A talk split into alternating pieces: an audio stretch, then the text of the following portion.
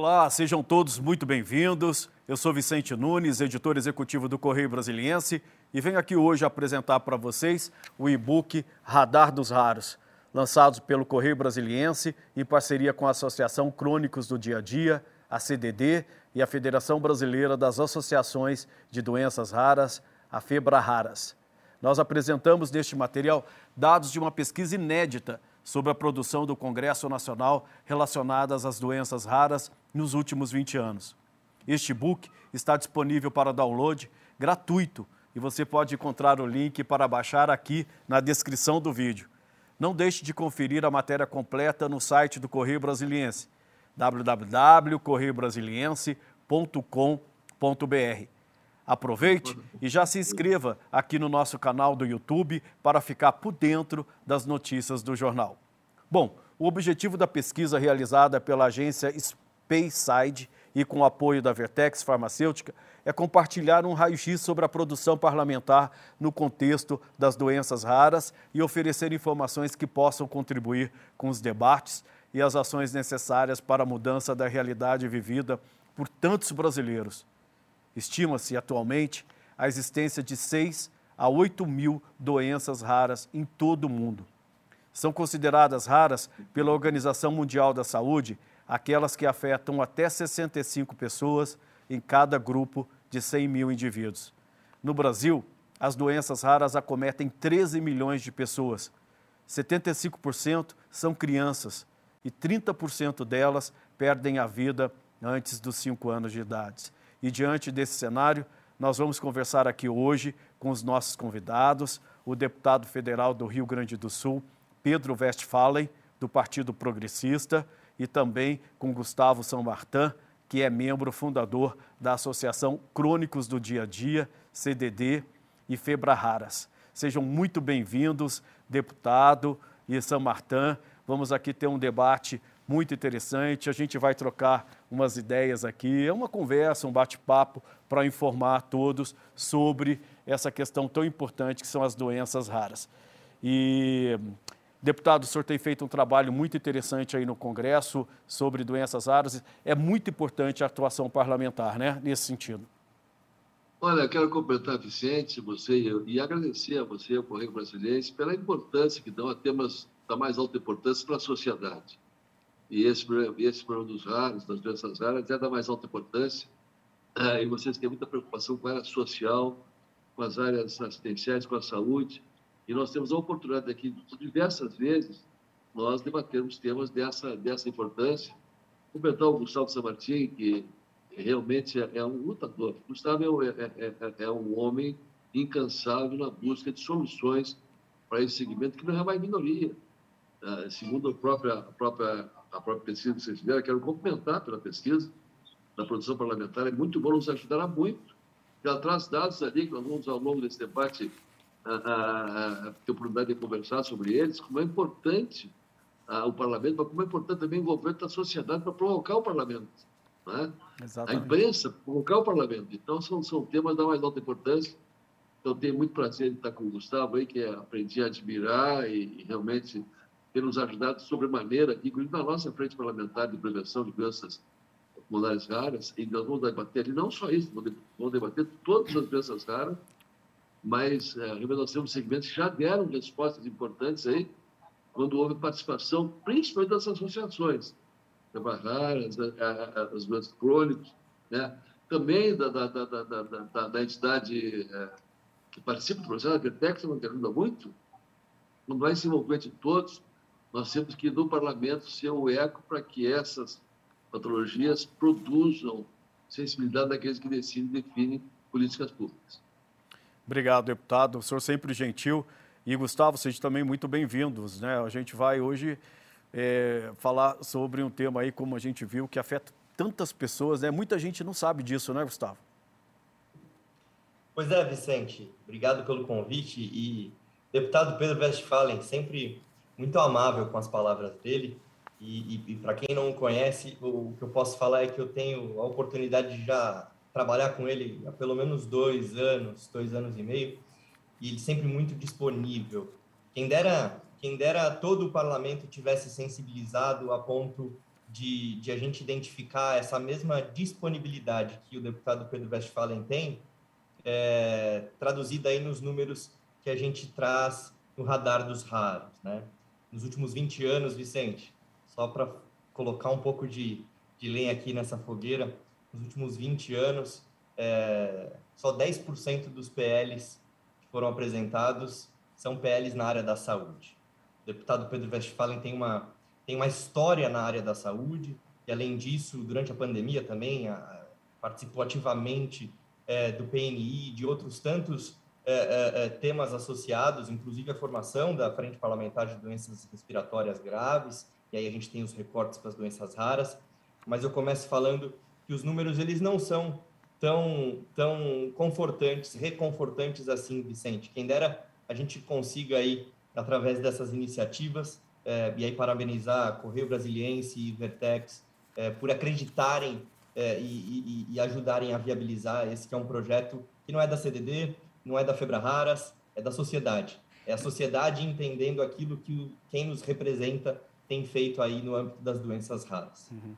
Não, você está coberto de razão e a gente está aqui para isso mesmo, para difundir o debate, estimular né, a discussão, não só no parlamento, mas também no judiciário e no poder executivo.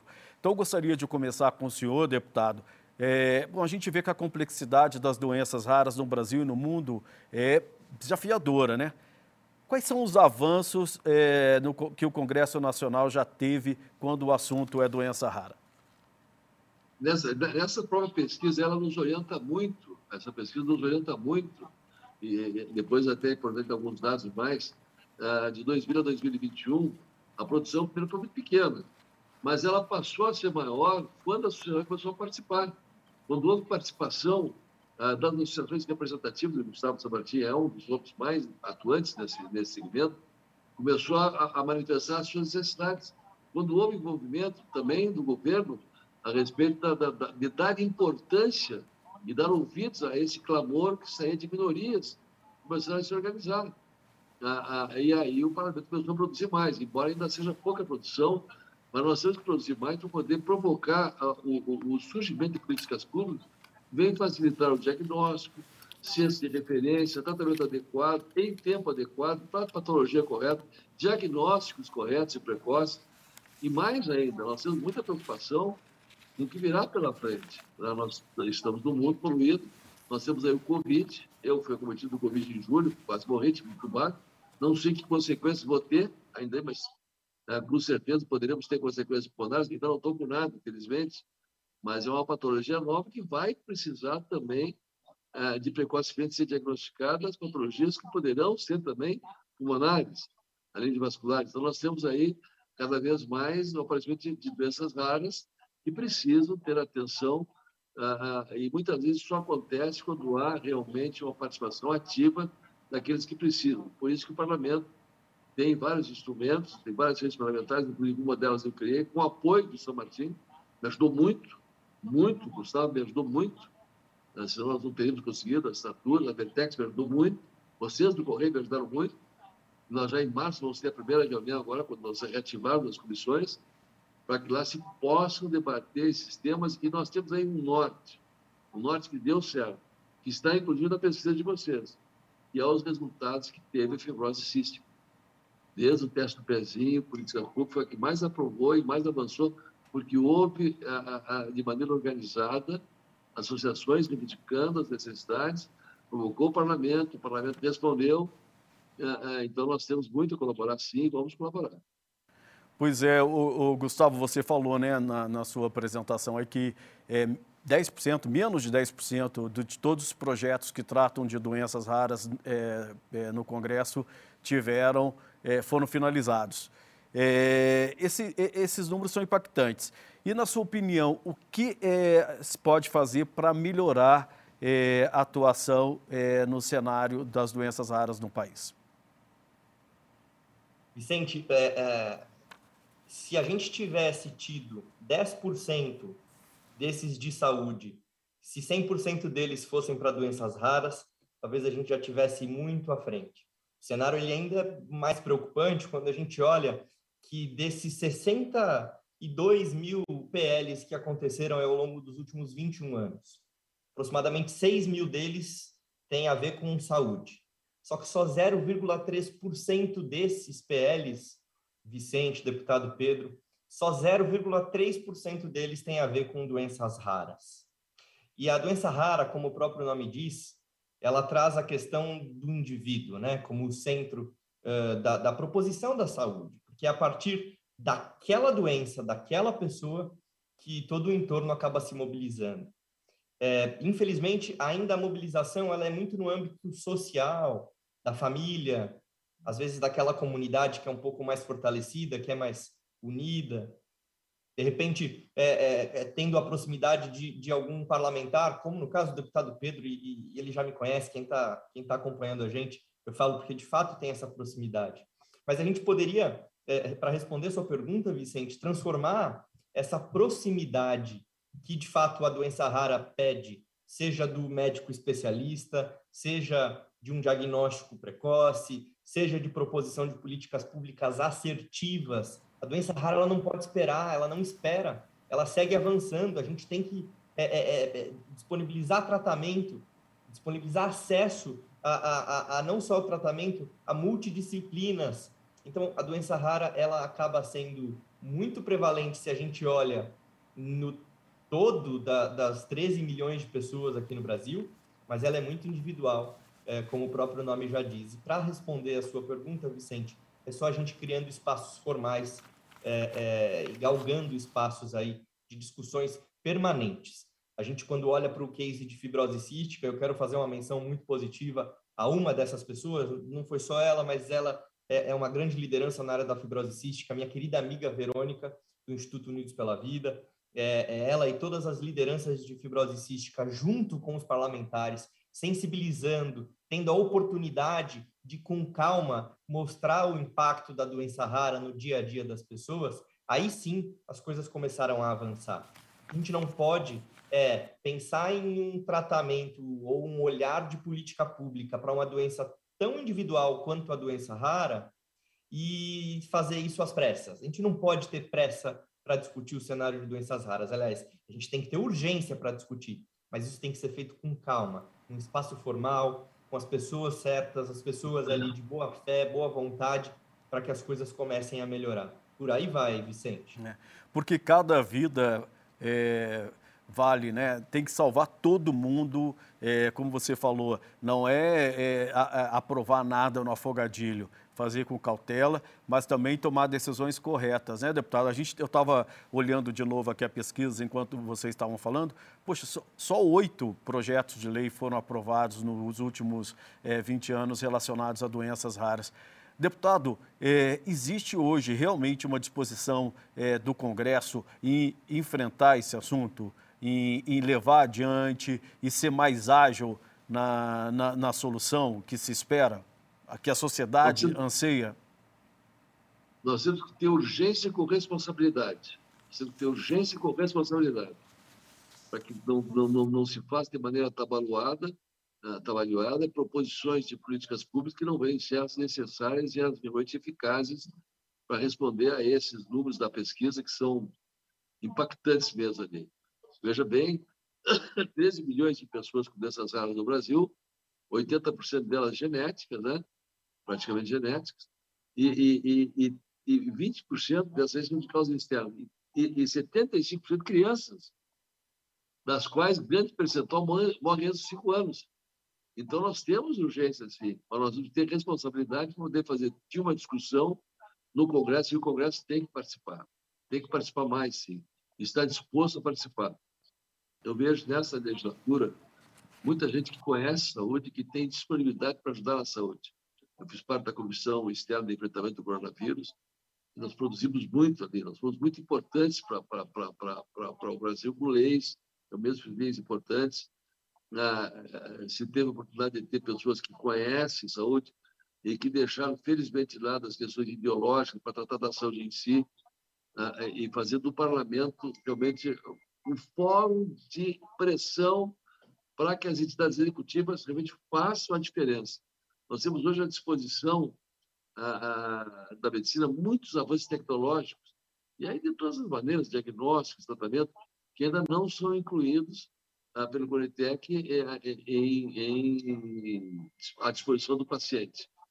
Nós temos no Brasil um sistema de saúde que fez, aliás, que fez toda a diferença na pandemia, mas eu estou tentando fazer uma terceira frente parlamentar, eu sou presidente da Frente Parlamentar de Imunização, criei essa frente, Frente Parlamentar da, da Prevenção de Doenças Raras, e estou querendo criar a, a Frente Parlamentar Medicina 4.0, TecMed, que é poder fazer toda a tecnologia que está à disposição ah, do ser humano venha ser usada pelo SUS na ponta, de maneira gratuita, como prevê a nossa Constituição.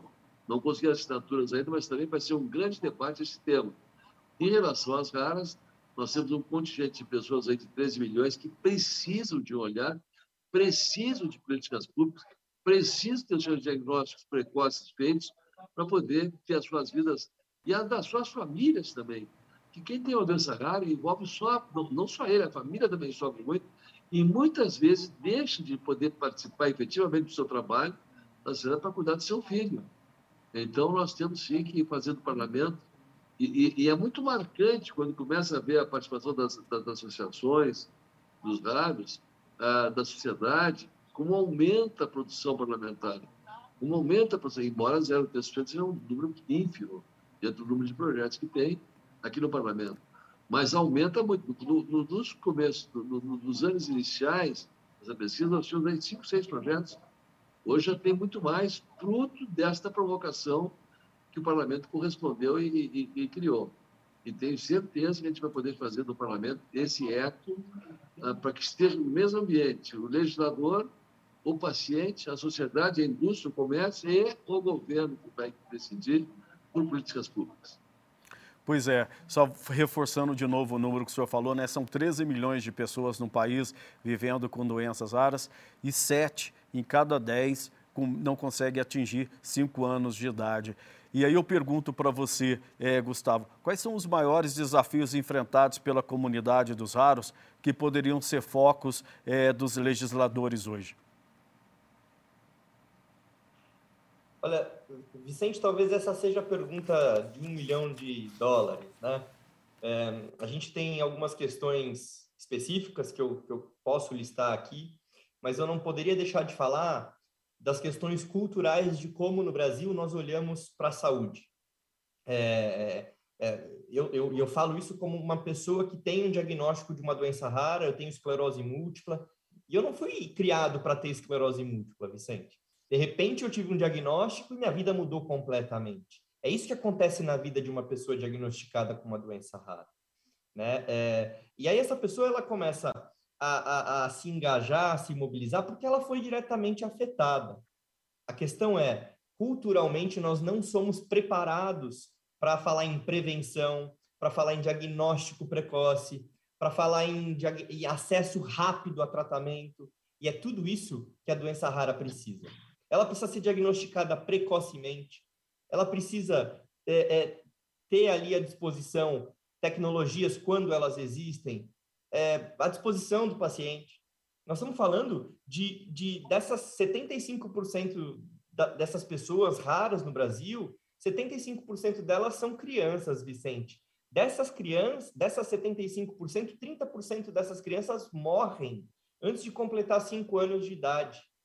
O grande desafio da doença rara, ele além das questões culturais de a gente encarar com seriedade essa questão de que nós não temos tempo a perder, é a gente fazer uma máquina que é maravilhosa como o SUS atender também essas especificidades tão individuais é, da doença rara.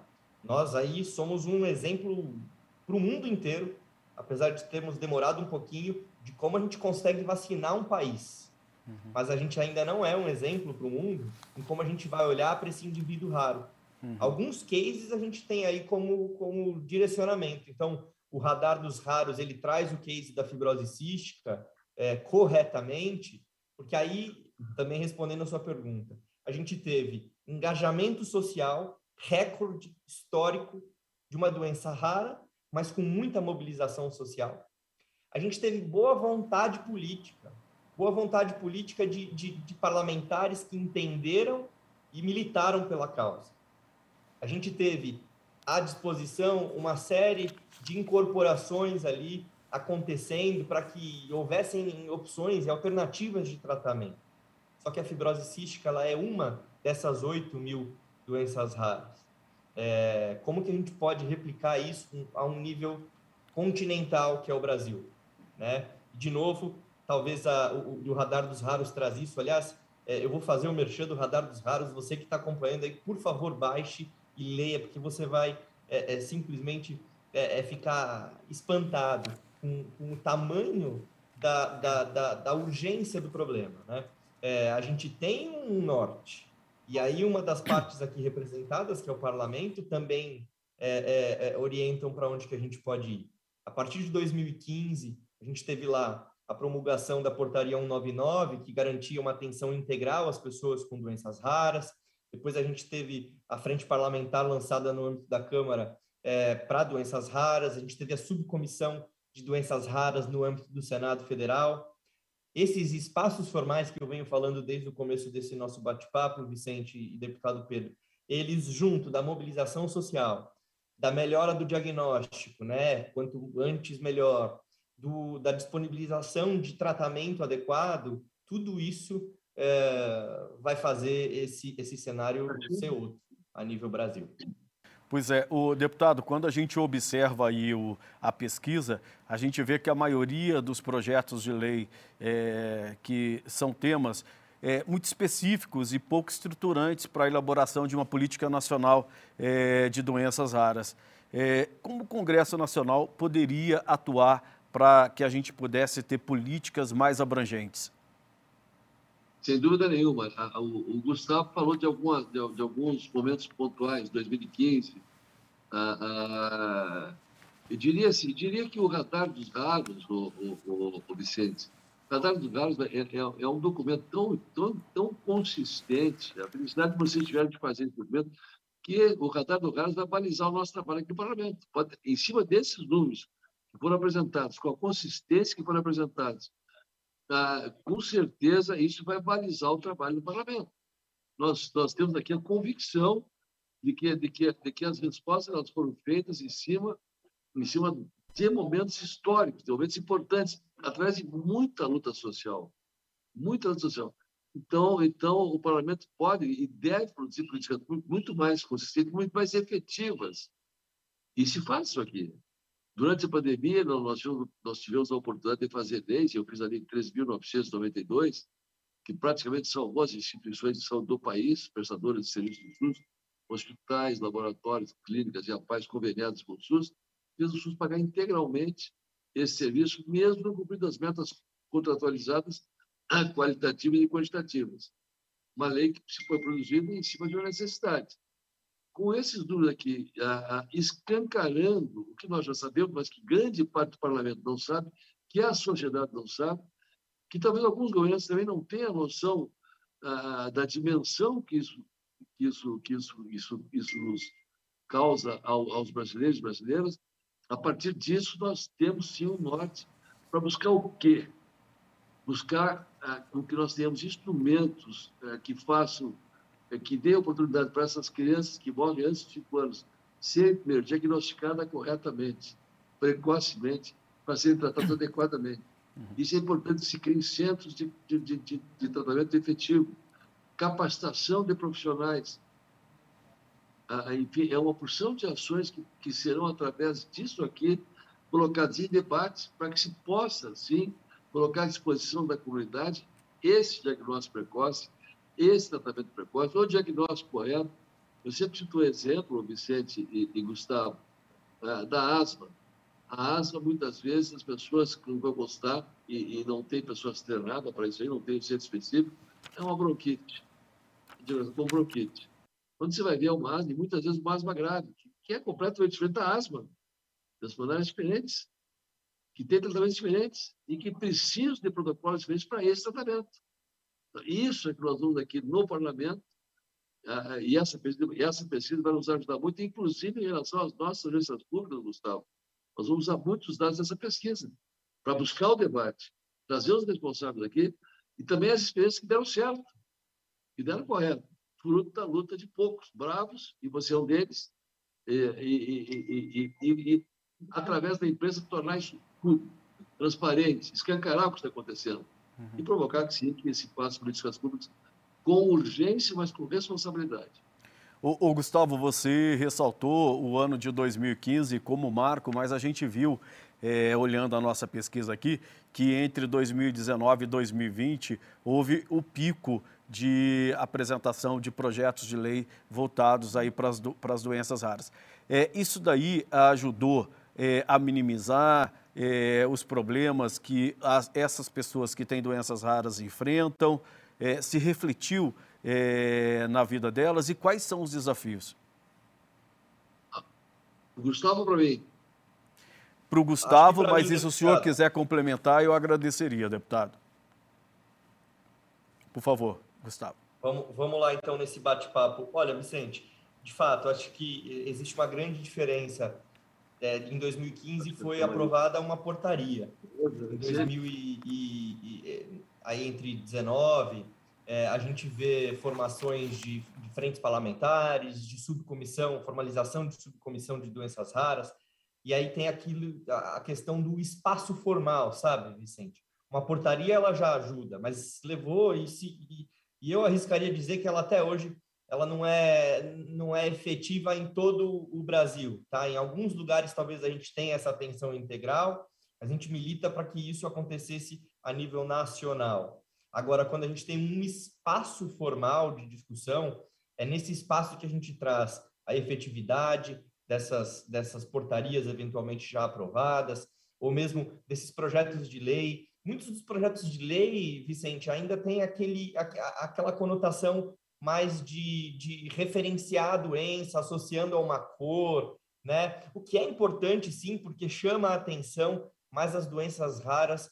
enquanto nós falamos, estão sendo diagnosticadas e esses pacientes estão precisando de tratamento, eles estão precisando de um cuidado multidisciplinar, de uma atenção integral. E a doença rara, é, é, ela, ela tem essa questão da urgência. Eu virei pai, Vicente, há dois, há dois anos. Meu filho tem dois anos e três meses. Eu arrisco dizer que a doença rara é toda aquela que acomete os nossos filhos, né? Se a gente já sabe o que é sentir na pele, para quem está acompanhando a gente que tem filho, como é difícil ver um filho nosso diagnosticado com qualquer coisa que seja, desde uma gripe a, a, até uma esclerose múltipla, no meu caso. Imagina uma doença que o tempo urge, a doença vai piorando, o tratamento não chega, a gente não tem política pública para garantir, às vezes, é, esse cuidado multidisciplinar lá na ponta.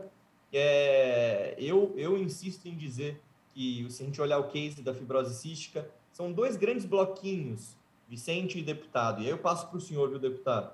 É um grande bloco chamado sociedade, essa sociedade se mobilizando, a sociedade é, engajada na própria questão, mas às vezes esse engajamento, se ele não vier acompanhado de um ativismo digital, enfim, é, com alguma boa estratégia de comunicação, por ser rara, às vezes essa, é, esse engajamento fica muito local, fica muito na comunidade. Fibrose cística conseguiu trazer isso a nível nacional, mas do outro lado a gente tem que ter um político responsável, um político sensibilizado, como o deputado Pedro, é, e disposto a criar esses espaços formais, como ele fez agora com a Frente Parlamentar de Doenças Pulmonares Graves.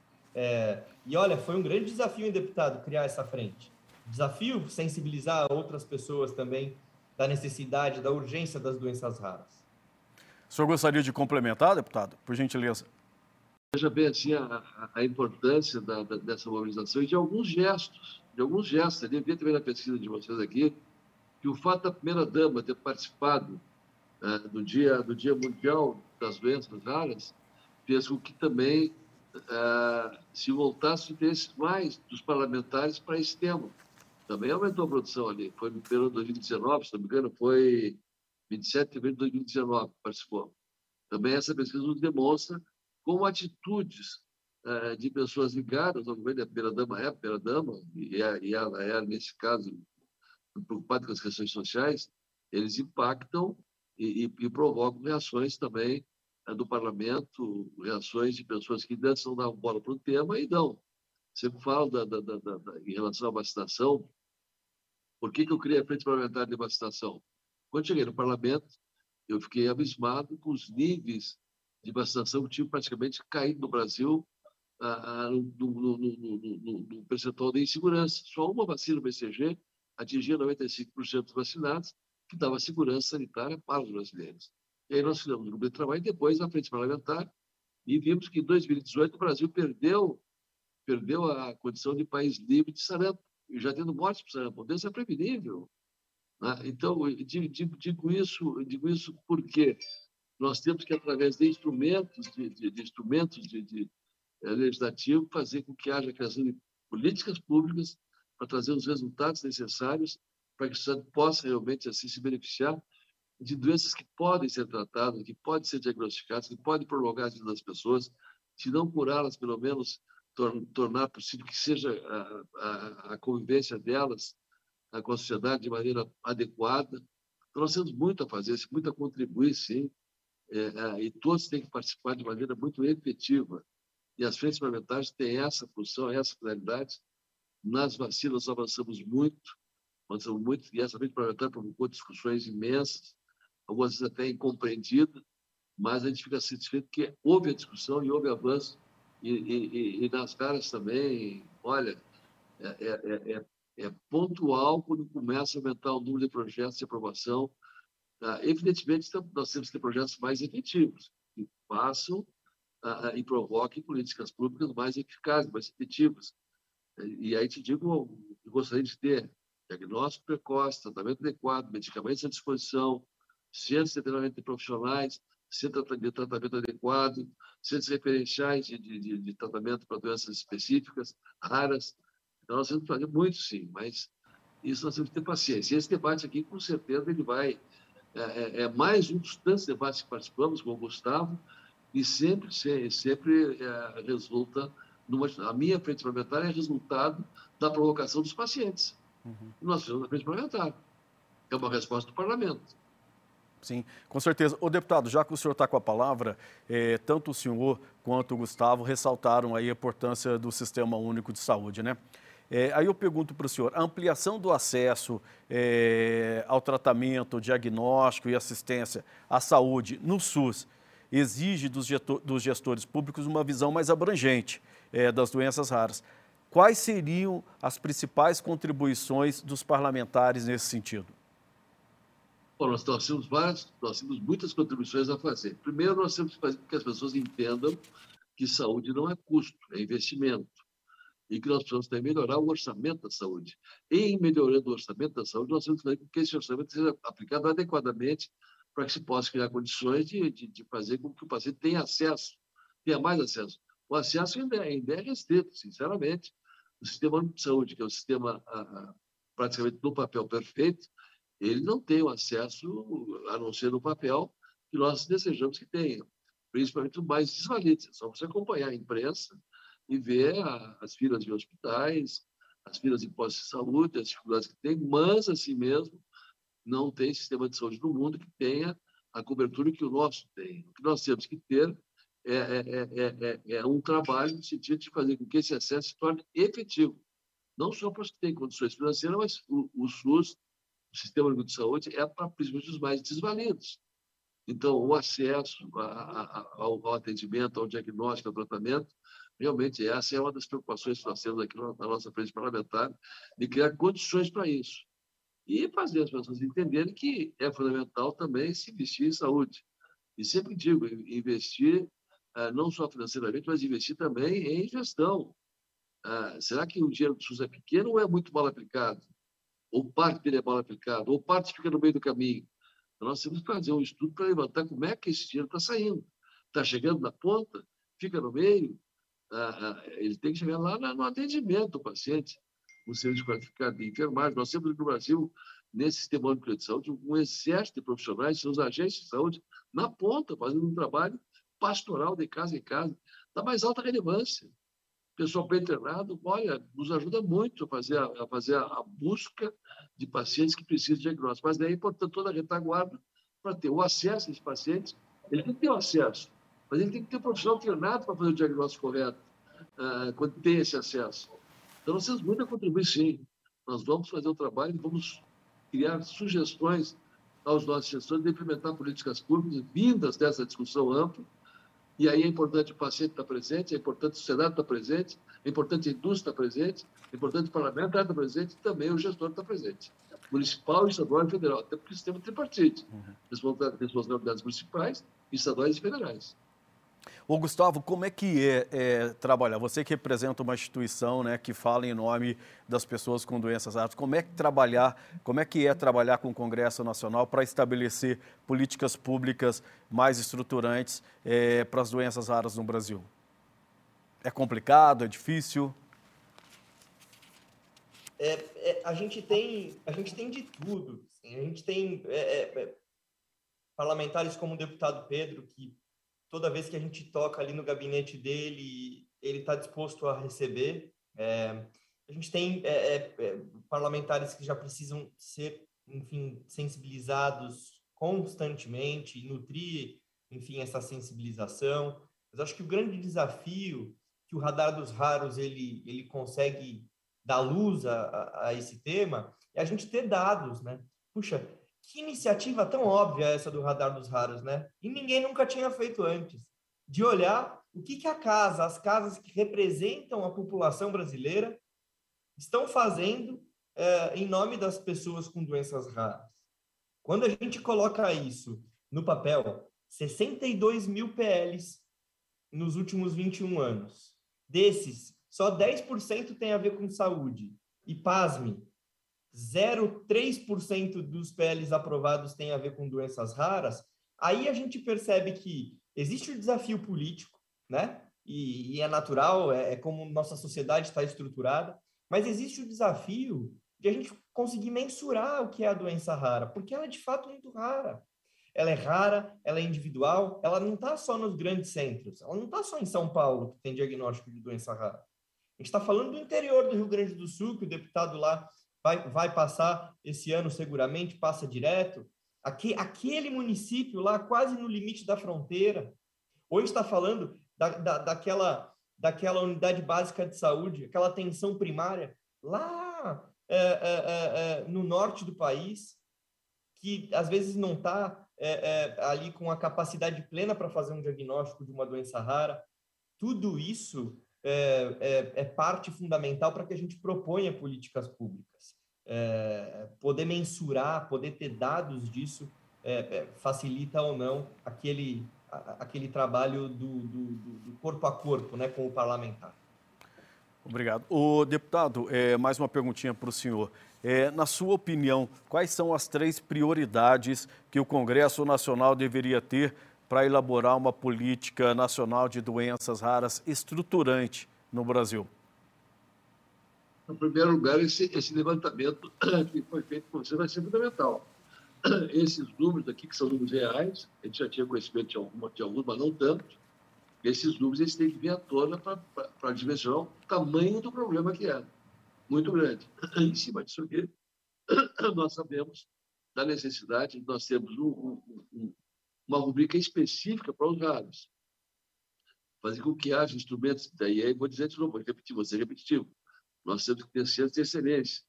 Nós tivemos instrumentos que na pandemia avançaram muito, como, por exemplo, a telemedicina, a telesaúde. Hoje, nesses lugares mais longínquos, tu pode chegar com qualidade, mas tem que estar à disposição do sistema de saúde.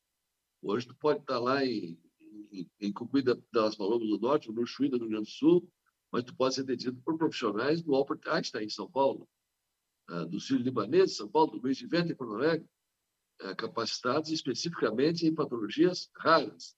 Então, nós temos que criar instrumentos de uma integração em que, tem, em que temos que criar políticas públicas específicas para esses 13 milhões de brasileiros, que certamente são mais, porque esses são os diagnosticados, esses são os que apareceram tem muitos que não se apresentaram ainda, não tiveram oportunidade de ter esse acesso. Nós temos que ter mais diagnóstico, diagnóstico precoce, centros de excelência, treinamentos de profissionais, e sim, no parlamento, se for preciso, remanejar os orçamentos para isso aí também, uhum. para poder dar essa condição né, de atendimento. E mais, uh, nós temos que tecnologias de ponta cheguem também e sejam incorporadas hoje uh, pela Conitec uh, no sistema de saúde para colocar à disposição de, de pessoas. Aí fala, fala em medicamentos, em instrumentos diagnósticos. Então, essa, essas ações precisam ser feitas. Medidas específicas, pontuais, que se precisar mexer em orçamento, nós temos que mexer em orçamento, mas para criar a possibilidade de diagnóstico precoce, correto, por gente competente, e, e certamente esse número de 3 bilhões vai aumentar. Deputado Gustavo, a gente está caminhando aqui para o encerramento do, do, da nossa conversa aqui, do nosso bate-papo. Então, gostaria primeiro, é, começando com o senhor, deputado, que mensagem o senhor deixaria como legislador aos milhares de pacientes, familiares, cuidadores e gestores públicos que lidam diariamente com doenças raras no Brasil? Olha, eu quero, eu quero que vocês saibam que nós, parlamentares aqui, e eu digo grandes parlamentares, nós somos muito, muito, muito preocupados com esse tema, mas que é fundamental, você que votou no seu deputado, demande dele também a participação ativa nessas, nessas frentes parlamentares, nessas questões de saúde, mesmo que não seja do ramo, é importante participar. O político tem que ter sensibilidade social. não precisa ser médico para poder falar sobre saúde, não. Você tem que ser. O Gustavo não é, não é médico, mas trabalha com muita sensibilidade e sabe como é importante a sua participação. Pressione o parlamento. Pessoas mostrem as suas necessidades peça que as, que as questões de saúde tenham prioridade, porque a saúde é o bem maior de todos nós. Eu tive Covid, quase morri, e vi que não adianta dinheiro não compra ar. Não compra ar. Mais tecnologia ajuda e ajuda muito. E essa tem que estar à disposição. Nós somos do parlamento aqui, pronto para dar as respostas que as cidades precisam.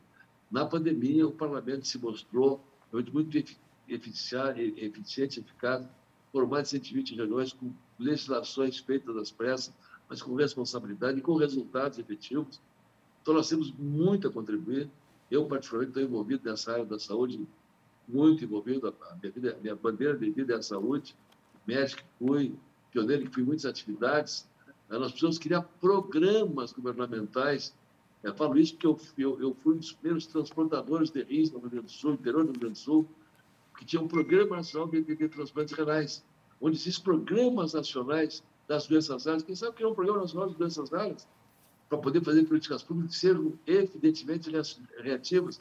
O Brasil hoje é um dos países que mais transplanta do mundo porque tinha um programa nacional de transplante renal, programa nacional de doação de órgãos.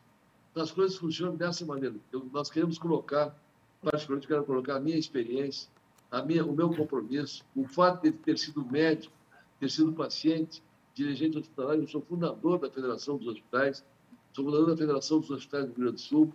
Nós temos muita vontade de ajudar, queremos ajudar. E quando a gente vê que as pessoas que querem ser ajudadas participam também, nós temos muita convicção, com muita responsabilidade, mas com muita firmeza, pressionar aqueles que fazem as políticas públicas, que são os nossos gestores. Beleza, obrigado. Gustavo, você, como representante das pessoas com doenças raras, o que, que você espera dos legisladores que estão no Congresso? O que, que você deseja? E que mensagem deixaria também, né, Gustavo? Bem, vamos lá. Então, acho que a gente trouxe o número dos 13 milhões de brasileiros que convivem com um diagnóstico de uma doença rara. Esses brasileiros, eles têm as suas famílias. Seguramente esse número passa ali, considerando uma família média de quatro pessoas, de 70 milhões de pessoas. Nós estamos falando em 30% da população brasileira tem, de certa forma, esse convívio com um diagnóstico raro. O que eu espero de um parlamento, da, da, dos nossos representantes, é que eles entendam a importância e a urgência dessa temática ser uma prioridade, para que a gente possa mudar esses números que, que são muito baixos quando a gente pensa que um país se faz é, é, é, é a partir de, de, um, de um indivíduo saudável, né? Um indivíduo saudável, um indivíduo que tem a sua educação em saúde, que pense é, na, na, no seu autocuidado.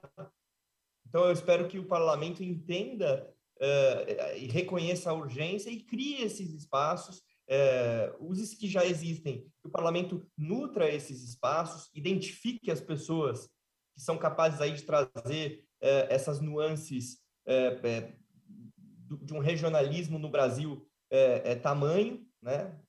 Um Brasil continental, e, e, que a gente siga aí debatendo, mas com muita consciência. Como o deputado Pedro disse, se for preciso remanejar recurso, que a gente remaneje recurso. se, se, se a gente é, é precisar levar do, é, é, do sul do Rio Grande do Sul até o norte é, da região norte a tecnologia de ponta que a gente leve, mas que a gente faça isso com a urgência que a doença rara demanda da nossa sociedade. É isso, chegamos ao final do nosso bate-papo. Eu gostaria de agradecer aqui a participação do Gustavo São Martin. É São Martão ou São Martim, hein? Eu falei o tempo todo São Martin. São Martim. São Martin é muito chique. São... Eu, sou, eu, sou, eu sou guarulhense. Tá?